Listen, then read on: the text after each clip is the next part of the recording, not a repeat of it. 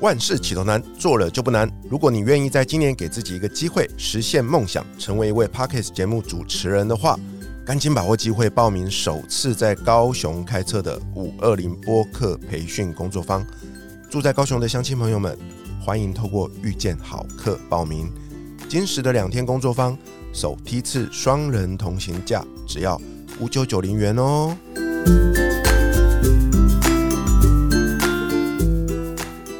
大家好，我是 V 头大叔。我是品溪，欢迎收听今晚的粉红地狱辛辣面。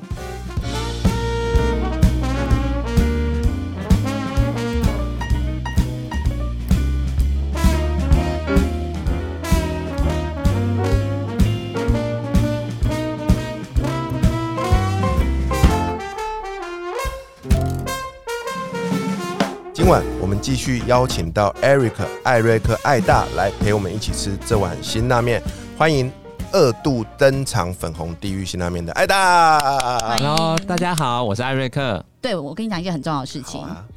就是呢，你知道老师接下来要出第三本书吗我？知道啊，三部曲啊，对，那你知道你知道什么名字吗？我不知道啊。你不知道，好，哦没关系，我也不知道。待会会讲。哦，对，老师等一下会讲，但是我知道一个小秘密。你要你会在书里面出现啊？为什么你知道？我知道啊，为什么？你不用管我怎么知道的啊。对，你知道吗？其实我当天呢、在那个女那个女神回娘家，我故意哦，就说，哈，这本书我看到第三十五页的时候，看到陆队长的名字的时候，非常的不开心。本来满怀期待，想说老师出第二本书，结果呢，就是很想把这本书踩到地上，然后怎么会有陆队长？然后我又跟老师不要脸的要求说，那老师你第三本可以有我吗？我其实本来想看老师怎么样随机应变，结果没有想到呢，你知道他多大气吗？他就说没有问题，我会把品析女神那个把把你的故写进去。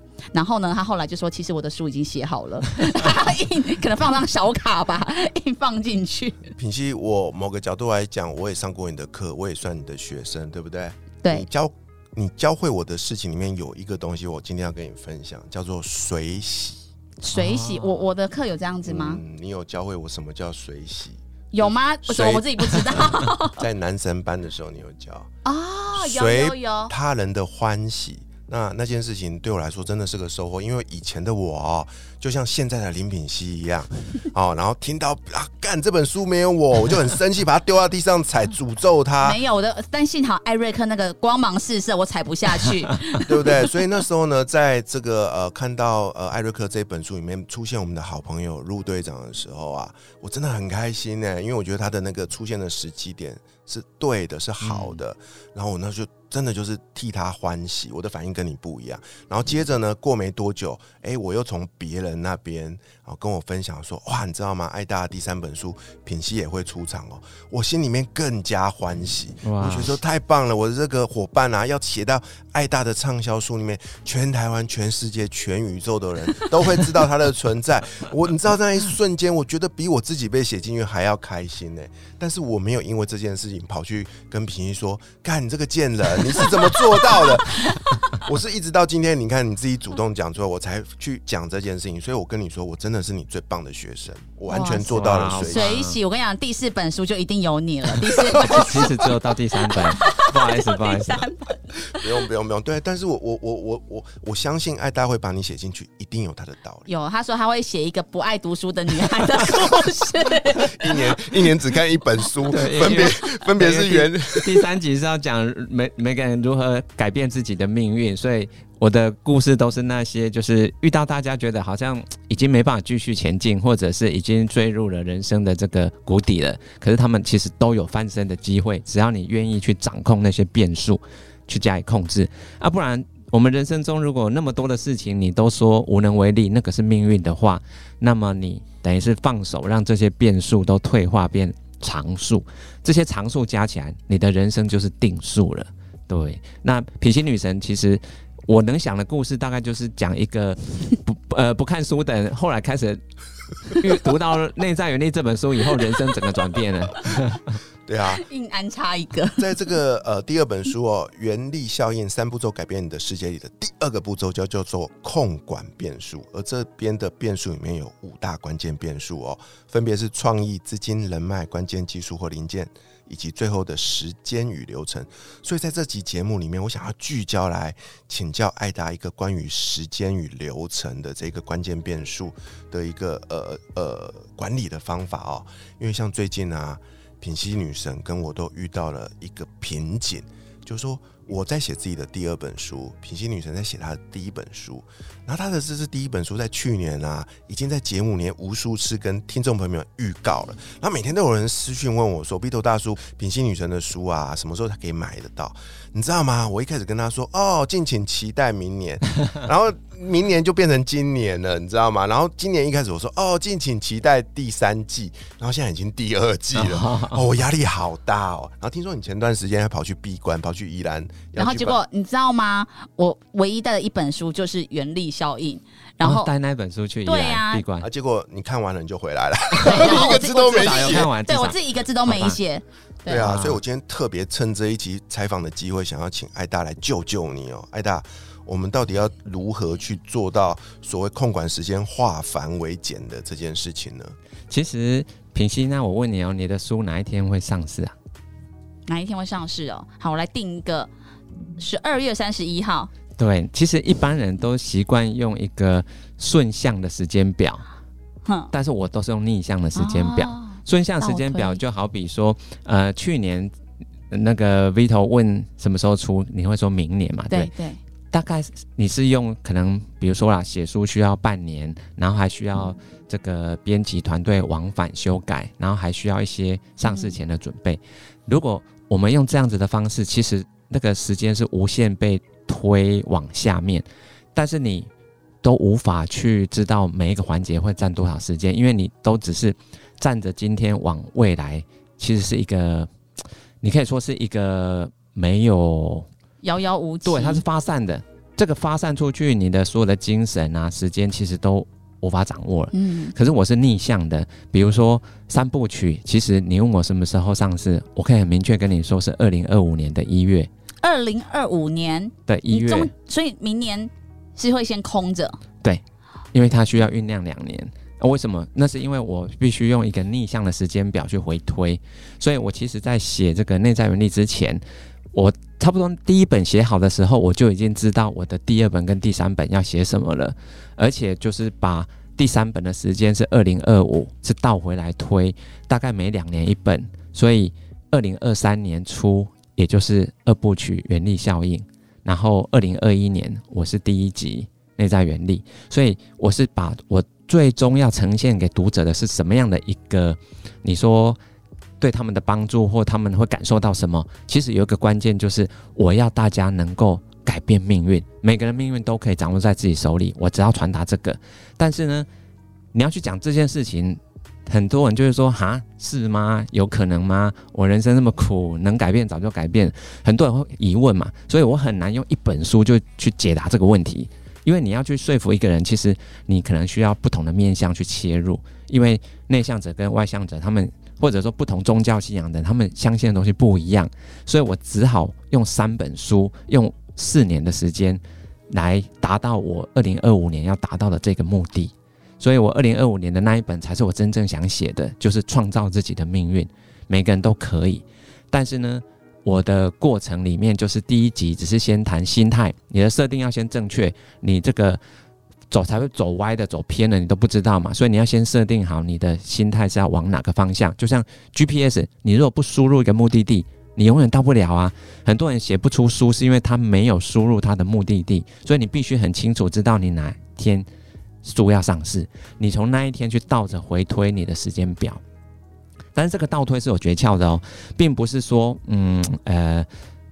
比如说一本书有三百页，那你有三百天就一天写一页？不不不，实际上你也知道这不可能的，没有人会刚刚好一天写一页。你硬要一天挤出一页，那个都是没有效率，因为有时候你真的就是没时间，或者有一些家庭的因素，就是没有办法写嘛。可是你有时候一天真的可以写到一万字都有可能啊。所以我们是用逆的时间表，我们只要去掌控到几个关键的。变数就好了，比如说出书有什么关键变数？当然，第一个就是你要能够有书的大纲，因为你有了骨干以后，你肉怎么填再说，你可以怎么就是说那个肉要怎么长，或者是皮肤要化什么妆，那个都是后面枝微末节的。可是你没有骨干，你根本不能把肉填上去，所以你要先弄出一个骨干。所以我们就把书分成是有骨干，还有把肉填进去，跟最后的化妆，就这三个步骤而已。但是骨干我可能就是要在，比如说用一年的时间表回推的话，我必须在第一个月就先定出来。所以，如果你现在问我说，那我第三部曲的那个骨干有了吗？有啊，有，很早就有了，在写内在原理的时候就已经有三部曲的骨干都已经有了，那只是肉要慢慢慢慢去长出来。所以这个只是第一个哦，这是内容的部分。可是你还有第二个啊，就是你书写的这么辛苦，谁来买？只靠你的粉丝来买吗？嗯，很有限哦。就算每个粉丝买一本，你了不起，大概可能嗯，或许两百本，顶多。现在的很多粉丝页，老实说啊，那个转换率是最高最高百分之五。就是说，你的粉丝页如果一万个人追踪，会买你书或产品的大概就是五百人。嗯，这个是目前业界的实实际状况。所以，如果你一万粉丝只能卖五百本书，出版社不会出。所以你要去掌握到这个变数，出版社只有在确定你书能卖完一刷的状况，才有可能找你。一刷是多少？现在几乎都是用两千第一刷了哈，啊，后面每一刷多一千，这样子来算的话，你一定要有把握让出版社知道两千本卖给谁。所以你要去逆向的时间，因为你比比如说我的原力效应的这个下一集是第三部曲嘛哈，二零二五年一月。老实说，如果没有办法卖破三万本，我就不写了，因为我等于是走下坡了嘛。所以我每写一本书都要能够再比以前更好。所以我要确定能够卖五万本，因为内在原理已经破五万了。如果我二零二五年那第三集要破五万本，我就会回推。那这五万本是谁？谁来买？我就会去布布局。我可能。按照比如说，呃，一之前买过的人，老实说了，以前买过的人会在买你书的可能会递减，因为他会觉得说你讲的东西他大概都知道了，你那一套他们大概觉得已经不需要再再看了。所以其实通常类似的内容啊，第二本是第一集的一半，那第三集可能只剩第一集的四分之一，所以我不能只靠现有的读者哦，所以我要去找新的读者。所以你看我二部曲我做的方向跟首部曲很不一样。二部曲它其实是商管的书，它被归在商业气管，所以我是在打企业用户，我是要打进各企业的内部教育训练，那个受众就有几十万到几百万了，所以我是要从为什么需要两年？我现在告诉你，因为我要额外多四万个新的新的这个买书的读者，他们是从企业来，我至少需要两百场，所以我就是用一年，我现在就是用每每一年一百场，两年两百场的速度。我会在二零二五年出第三本书的时候，在企业讲了两百场，创造那个四万本新的读者的销量。天哪，我我今天终于搞懂了。事实上啊，我在读您的这个第二本书的时候，我心里其实是充满疑惑的。嗯，因为我是呃气管出身的嘛，我实在不懂哎，为什么在书的中间那一段开始。这个直接变成一本商管书，你教我们 OKR，你在教我们逆向工程的时候，我觉得就很像我以前在学专案管理的 PM 课程，那完全就是相同的思维啊，对啊。但是您刚刚这样讲，我完全理解，这真的是一个很很缜密的策略思维啊。没错，所以其实你也可以说，所谓的逆向工程，它是一套很有策略的，先把我们的终点先定出来了。比如说啦，像那个亚马逊。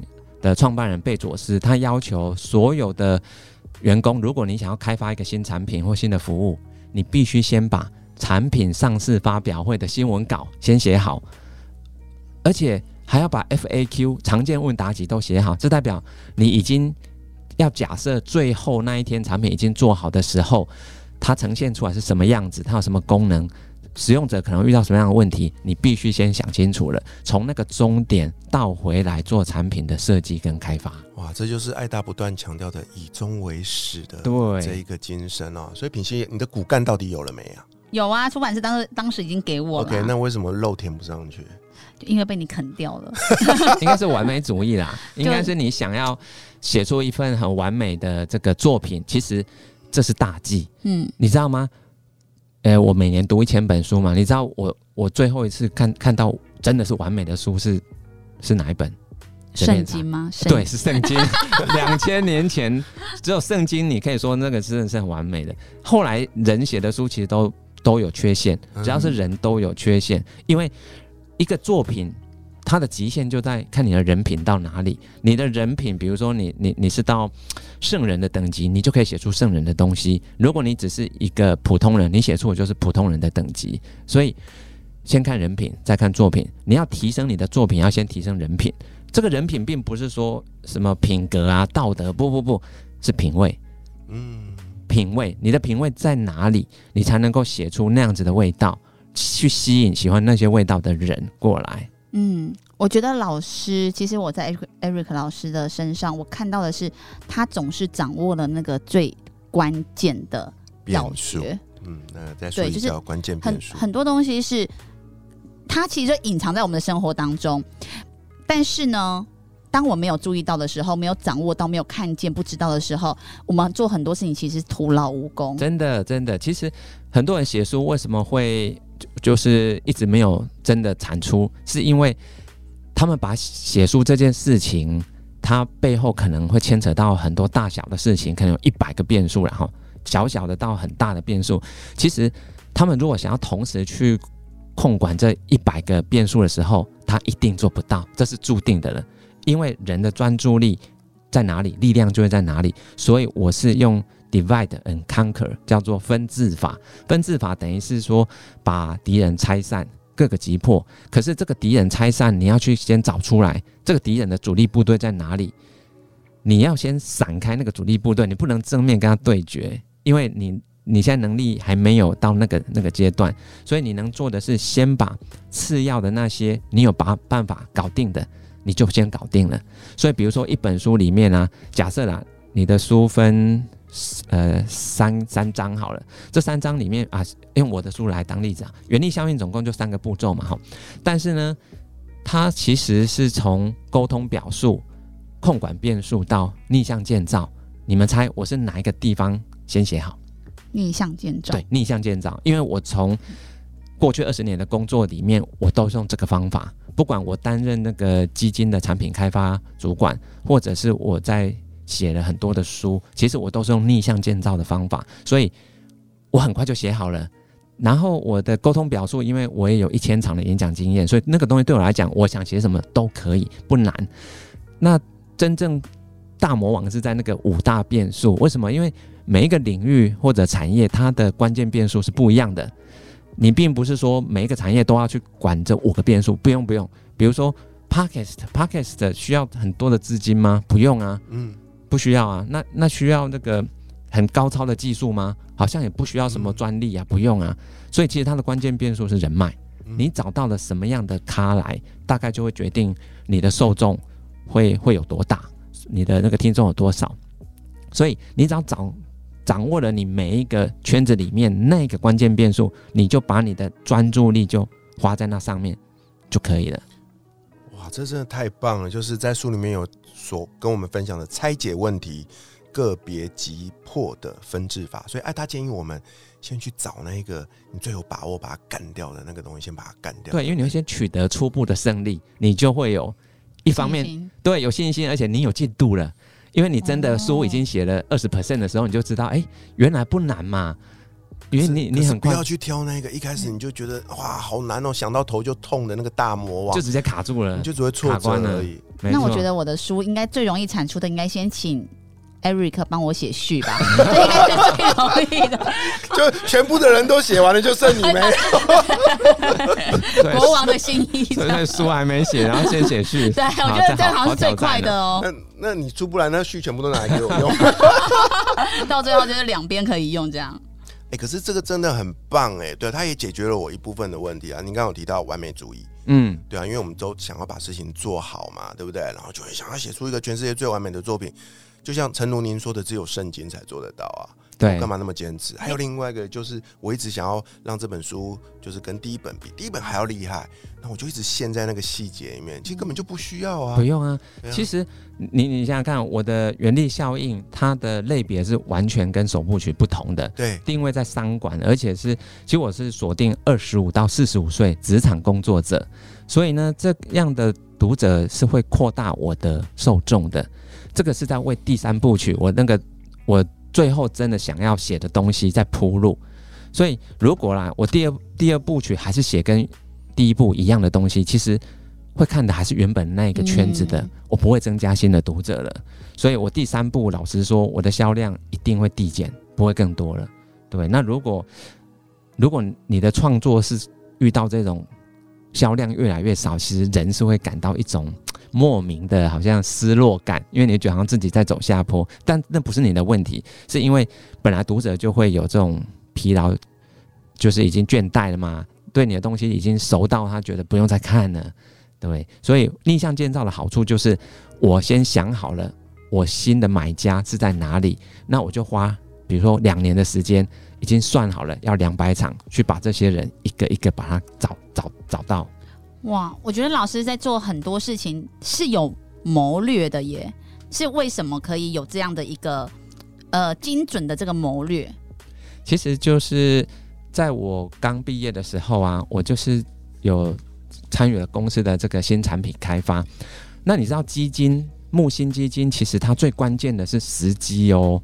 为什么？比如说啦，比如说你募基金，你想要在那个二零二零年三月疫情最严重的时候募，嗯你根本募不到钱啊，因为大家都不敢出门了，也也会觉得说好像经济要衰退，不敢花钱，然后可能再投资？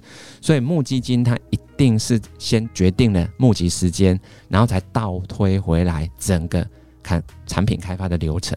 所以我们募基金其实都是募集时间先定了，所以等于是说我工作一向都是以逆向时间表在回推的，这个也是实现几率最高的一种方式。嗯，这个老师好像在书上也有写到，对不对？就是你可能有一个很好的想法，但是你没有做的时候，那个时机点就是过了。嗯，对，因为我我真的其实我我现在才知道说，原来老师是有策略在出书。因为你知道，当我看到原力效应的时候，因为它里面很多很多的问题都是我此时此刻我在创业遇到的问题，然后都没有人告诉我，我可能是遇到问题了，然后才在思考到处找人啊，谁可以协助我这样子。可是我发现，哇塞，原来其实如果我在还没有创业的时候，或者我刚开始创业，我已经先看了原力效应的话，我觉得在我很多的布局上，我是会很有逻辑，然后我会很就是很清楚知道说啊，这个部分我应该要先做什么的，就是完全他符合我这种，因为像我就不读不是读商学院的人，但是他连我这种不是不爱读书又不是读商学院的人，我都看得懂，而且我心有戚戚焉呢。